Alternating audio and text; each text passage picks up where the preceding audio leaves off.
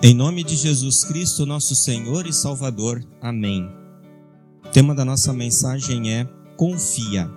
E como acabamos de cantar, se estamos nas mãos do Senhor, não precisamos temer nada e nem ninguém, sem sustos e sem temor. Por isso, confia. Esse é um tema muito presente na Bíblia Sagrada, a vida cristã o tema da confiança. Quando Deus, por inúmeras vezes, ele é, fala isso para o seu povo, fala isso para nós. Confia, creia, tenha fé. Isso é fácil para você? Você consegue fazer isso tranquilamente? No dia a dia da sua vida? Em fé, confiança, você crê? Nós temos um sério problema com essa palavra. Nós temos dificuldades com ela. Nem sempre confiamos, cremos e temos fé como Deus espera de cada um de nós, ou como Ele nos ensina em Sua palavra. Mas Ele insiste: confia, creia tenha fé. E mais uma vez, nesta manhã, ele está fazendo isso conosco. E faz isso diariamente. Porque a nossa relação com Deus é uma relação de confiança, ter fé. Inclusive, a fé é o que nos dá a salvação, independentemente da nossa vida ou das nossas obras. Tudo está na fé. E na fé, então, nós alcançamos o céu e a vida com Deus. Mas no dia a dia, Jesus nos convida para confiarmos nele. E quando nós confiamos nele, depositamos a nossa confiança totalmente nele, nós conseguimos eliminar as preocupações e as ansiedades da vida. Você é uma pessoa ansiosa? Uma pessoa preocupada? Você já sabe como vai ser o seu almoço hoje? Às vezes a gente já tem tudo programado, às vezes até sabemos da semana inteira, porque talvez somos ansiosos. A quem você confiaria a sua vida, a vida da sua família, os seus bens? Nós sabemos que no mundo em que vivemos, esta relação com pessoas ela é muito delicada. Mas no fundo, no fundo, em alguns momentos a gente confia a nossa vida a pessoas. Por exemplo, quando a gente faz uma viagem de carro ou de avião, confiamos a nossa vida no motorista e no piloto. E oramos para que Deus abençoe a nossa viagem. Confiamos, por exemplo, a nossa família muitas vezes aos padrinhos dos nossos filhos, aos avós no caso, os nossos pais, confiamos os nossos bens muitas vezes às aplicações bancárias, não é mesmo, Jairo? e nem sempre dá certo. Às vezes, infelizmente, alguma coisa nos deixa tristes, angustiados, preocupados, porque nós imaginamos que temos o controle de todas as coisas e nós conseguimos resolver bem tudo. E aí depois, quando a gente de fato analisa, a gente vai ver que tudo isso é uma doce ilusão. A palavra confiar na Bíblia, ela tem muitos sentidos e sentidos muito interessantes que são os seguintes: crer, crer em, estar convencido de, dar crédito a, confiar em um sentido especial em relação a Deus e a Cristo, ter confiança, ter compromisso, ter fidelidade, ter certeza, ter comprometimento, dedicação e convicção. Todos esses sentidos e significados estão na palavra confiar na Bíblia. Quando nós olhamos para tudo isso, a gente vai dizer alguma coisa talvez a gente consiga, mas plenamente não. E talvez a gente chegue à conclusão que sozinhos Não tem jeito.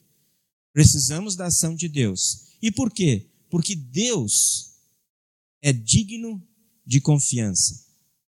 É o único confiável, porque ele cumpre aquilo que promete em Sua palavra. Nós temos a certeza disso pelas demais leituras que fizemos no culto desta manhã. Deus é merecedor da nossa confiança. E quando nós confiamos, nós conseguimos resolver esses problemas que Jesus aponta no texto do Evangelho a nossa ansiedade e a nossa preocupação. Jesus ele coloca a nossa ansiedade e preocupação no que diz respeito às coisas desse mundo, às coisas materiais, às coisas terrenas, sejam bens materiais ou a nossa preocupação com a vida no sentido do que eu posso fazer para aumentar o meu prazo de validade. E Jesus vai nos ensinar que não precisamos nos preocupar nem com a comida, nem com a bebida e nem com a vida. Porque por mais ansiosos que sejamos ou preocupados com a nossa vida, nós não conseguimos aumentar um dia que seja ao curso da nossa vida neste mundo. Aliás, pelo que Jesus nos apresenta no Evangelho, as ansiedades e as preocupações, elas podem encurtar a vida e não aumentar. Então, por isso, Jesus nos ensina a nos acalmarmos. Mesmo que a gente tenha uma dificuldade muito grande com respeito a isso, ele nos ajuda. E dia a dia ele mostra o seu amor para nos ensinar a deixarmos tudo com ele, todo o nosso viver. Eu não sei o quanto vocês são ansiosos ou preocupados, mas às vezes eu fico com aquela sensação de que eu preciso, por causa das coisas que eu tenho que fazer amanhã, fazer algumas coisas hoje, para que eu possa então no amanhã talvez ter menos coisas para fazer, ou para que eu possa me aliviar das preocupações do dia seguinte. Já aconteceu isso com você? E no final das contas, quando chega o amanhã, Podem ser que aparecem coisas e elas aparecem diferentes que eu nem imaginava, que preenche o meu dia tanto quanto ou mais do que eu imaginava. O que adiantou todo o meu trabalho no dia de ontem? Se hoje ou no amanhã as coisas estão mais atribuladas ainda para a minha vida, para o meu tempo. Por isso Jesus ele diz: "Deixe para cada dia o seu mal. Viva o presente, viva o agora e não se preocupe com o dia seguinte. A ansiedade, ela é algo que pode nos atrapalhar muito. Pode nos travar. Pode fazer com que a gente perca o ânimo, a vontade de trabalhar, de seguir em frente, de seguir adiante pode ser que nos atrapalhe a fazermos as coisas que precisamos fazer. Vou contar mais um detalhe da minha vida. Quando eu comecei a estudar no seminário, nós tínhamos muito, e quem faz faculdade sabe disso, né? Nós tínhamos muitos trabalhos para serem apresentados é, por meio de seminários. E quando você tem que apresentar uma coisa diante de um público, na frente dos seus colegas e do seu professor, eu, pelo menos, ficava muito ansioso e nervoso e preocupado. Todo final de semana, quando eu tenho que fazer um culto, vocês acham que eu não fico ansioso? Vocês acham que eu não fico preocupado? Vocês acham que o coração não acelera um pouco mais? Estamos diante de pessoas, do público, para falar, para transmitir uma palavra que não é nossa, mas que é a palavra de Deus. E no seminário eu ficava me perguntando, mas por que tanto seminário? A gente ficava com a impressão de que os professores não queriam dar aula e passavam os assuntos para os alunos, mas tinha um fundamento, óbvio, era para a gente aprender sobre aquele assunto e para aprendermos a falar em público e diminuirmos a ansiedade e as preocupações e falar para as pessoas. Fazia parte do aprendizado, mas a gente tinha dificuldade em se controlar por causa da ansiedade. No fundo, no fundo, cada dia é um aprendizado para a gente confiar mais e mais em Deus. Nem sempre os trabalhos eram os melhores. Às vezes sim. Mas no geral, a gente aprendia a refletir, a gente aprendia a respirar fundo e falar para pessoas, estudar um assunto e então ensiná-lo para os demais. Inclusive, muitas vezes, para os professores. E assim na nossa vida, nós podemos enumerar várias outras situações de ansiedades e preocupações. Às vezes pensamos, por exemplo, nas coisas materiais da vida.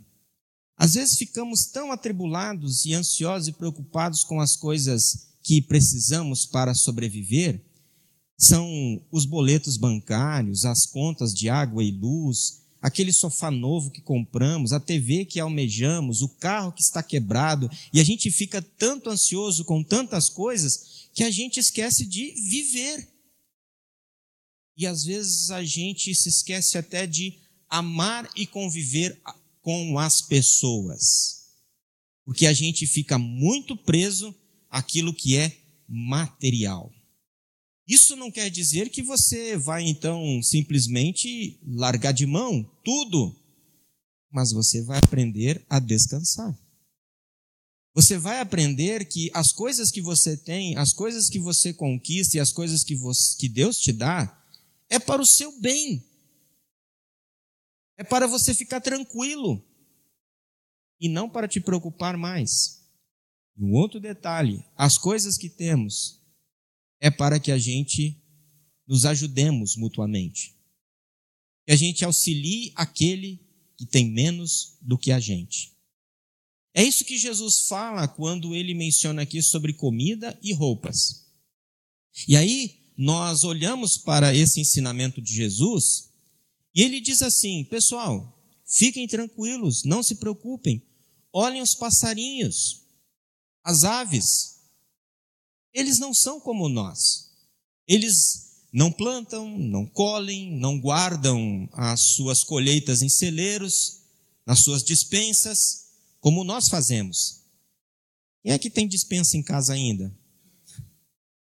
Olha só, deixa lá a dispensa guardadinha, um quartinho. Nós hoje criamos os armários, né? Colocamos os nossos armários e de vez em quando lá nos armários da comida a gente vai lá e vê se não está faltando alguma coisa. A gente faz isso e podemos fazer isso. Estamos nos preparando, mas os passarinhos não fazem. Eles vivem e Deus os alimenta. Hoje eu estava vindo para cá, caminhando, e lá perto da 26ª delegacia, eu me deparei com um grupo enorme de pombas. Aliás, isso é uma novidade em São Paulo, né? São Paulo tem poucas pombas, né? Mas tinha um grupo enorme ali ciscando e comendo numa boa. E eu fiquei olhando bem para elas para ver se em algumas delas tinham um crachá da empresa que elas estavam trabalhando. Não encontrei nenhum crachá. Nenhuma pomba tinha um crachá da empresa do trabalho delas. E eu achei interessante que todas elas estavam tomando seu café da manhã. Era uma coisa muito simples. Eu olhei, não tinha nenhum queijo especial, não tinha nenhum pão italiano, mas elas estavam se degustando. Estavam felizes da vida. Ah, e todas elas, me entendam bem, bem gordinhas, bem alimentadas. Deus deu o alimento para elas. Elas estavam felizes. E assim são os passarinhos, são as árvores, a natureza em geral. Muitas árvores que nós temos, não tem uma pessoa que fica ali lá cuidando dela todo dia, não é verdade? Não tem. Mas elas crescem e muitas florescem. Deus fala das flores. Cuidem das flores, ou vejam as flores porque elas têm uma beleza. E quem é que deu essa beleza? O próprio Deus. Nem mesmo Salomão, na sua grandiosidade como rei, se vestiu tão bem quanto os lírios do campo, conforme Jesus aponta. Jesus, então, no, menciona também a, que, a questão da roupa que nós precisamos para viver. E ele diz: se Deus deu a vocês a vida, Ele não dará também para vocês o que vocês precisam para a vida. Por isso, não fiquem ansiosos, não se preocupem, Deus vai providenciar todas as coisas. O problema é que nem sempre nós conseguimos fazer isso, mas como eu disse no começo, Deus insiste conosco. E Ele nos diz: descansem no Pai, porque o Pai sabe de todas as coisas. Aliás, gente, eu queria compartilhar uma outra coisa com vocês, que é a seguinte: no culto de aniversário da nossa congregação, que já passou, nós fizemos uma campanha especial de doação. Vejam, é, um tempo antes do culto, nós não tínhamos planejado nada do que fazer no culto como campanha especial, campanha de ação social. Tem gente que precisa, ou se tem, tem muita gente. Então, vejam como Deus conduz as coisas. Enquanto eu estava pensando no culto e nas coisas que envolviam o culto, eu pensei na ação social também. E foi assim, quase que por um estalo. Deus quase falou: Olha, está faltando ação social aí. E aí eu me lembrei de uma pessoa que há dois anos antes, né, dona Hilda? Lá antes da pandemia, nós tínhamos ajudado, que era coordenadora de uma creche. E eu pensei, será que essa pessoa ainda existe? E fui nos meus contatos no WhatsApp, lembrei do nome da pessoa e entrei em contato. Escuta, você ainda precisa, você ainda coordena, como é que está essa, essa coisa aí? Precisamos ainda, pastor, e de muito, muitas coisas. E foi então que nós fizemos uma visita, organizamos a campanha e vocês sabem o resultado. Vejam como as coisas acontecem. Deus ele mexe conosco de formas que a gente nem imagina, para que a gente como igreja possa pensar no outro, pensar no próximo. Nós reunimos um volume interessante de coisas para ajudar crianças, uma creche carente. E nós temos muito mais do que avançar nesse assunto. A sua dispensa, o seu armário, talvez tenha coisas para a semana inteira mas muita gente não tem. Eu escutei uma notícia essa semana que passou que me deixou assim bastante triste preocupado e pensando na questão da motivação da igreja para avançar. Um menino que mora na cidade de Belo Horizonte, com a idade de mais ou menos oito anos, talvez, um pouco mais velho, ele ligou para a polícia, sabe para pedir o quê? Comida ele não tinha o que comer. Uma criança passando fome liga para a polícia pedindo socorro por comida. E, obviamente, a polícia se mobilizou para atender a necessidade dessa criança. Essa é uma criança que teve esse gesto. Quantas e quantas crianças existem no Brasil e no mundo que, infelizmente, passam fome, estão necessitados. E nós, como igreja, queremos avançar. Nós, como cristãos, queremos avançar.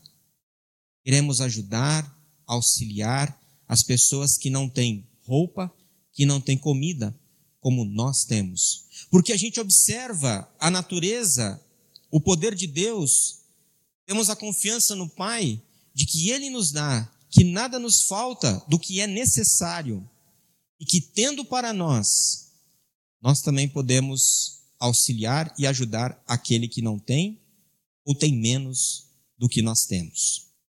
E aí nós estamos pensando unicamente nas coisas materiais desta vida, neste momento. Mas nós, como igreja, avançamos. Queremos levar muito mais do que o alimento e do que a roupa, porque nós temos uma palavra que é eterna e que está no nosso coração. E essa palavra é que de fato conta para Deus no sentido de salvar o ser humano. Deus, ao nos enviar, ele nos envia para levar o seu amor, pregando o evangelho e demonstrando esse amor através de gestos humanitários, levando a comida e a roupa para aqueles que precisam. E a igreja se prepara aqui para que possa receber essas pessoas, pregando para elas o amor e auxiliando naquilo que as pessoas precisam. E como mantemos tudo isso? Jesus nos ensina no Evangelho. Ele diz: povo querido de Deus, pequeno rebanho, pessoas que acreditam e confiam, pessoas que creem, vendam tudo o que vocês têm e ajudem as pessoas. Quando nós olhamos para esse texto, a gente fica pensando: Jesus, não dá. Não dá para vender tudo e ajudar as pessoas. Aí a gente vai estar tá precisando, né? Nós estaremos precisando de auxílio. E aí Jesus ele quer dizer: não fiquem pensando tanto e não se agarrem tanto às suas riquezas terrenas. Tem gente que precisa de ajuda com o que vocês têm. Com o que vocês têm, ajudem as pessoas à sua volta. Com a palavra, com o alimento e com a roupa. Depositem, é isso que ele fala. Depositem as suas riquezas nessas coisas. Porque Jesus quer nos ensinar a amar mais as pessoas do que as coisas que temos. Por isso a ilustração que eu quis compartilhar com vocês. Depositem o seu coração em uma dessas caixas. É o que Jesus falou: onde está o seu coração, aí está o seu maior tesouro. E o nosso coração sempre precisa estar ligado a Jesus. E notem que eu pedi para vocês um tempo. De agora até o momento da mensagem, coloque aqui o seu coração. As duas caixas fazem uma referência no que Jesus coloca, nas coisas de Deus ou nas coisas do mundo. Aqui, uma dessas caixas não representa isso. Por exemplo, essa caixa mais bonitinha são as coisas de Deus, ou a caixa mais feinha, maiorzinha, são as coisas do mundo. Não, mas só no sentido de representar o que Jesus diz nas coisas de Deus e nas coisas do mundo. E aí ele vai dizer que o nosso coração precisa estar depositado no verdadeiro tesouro, que são as coisas de Deus. E quando Jesus ele coloca então essa situação para a nossa vida, ele diz assim: procurem depositar os vossos bens nas coisas de Deus, para ajudar pessoas. Nós estamos aqui com esse grande objetivo. E pessoas são quem? Somos todos nós. São todas as pessoas à nossa volta.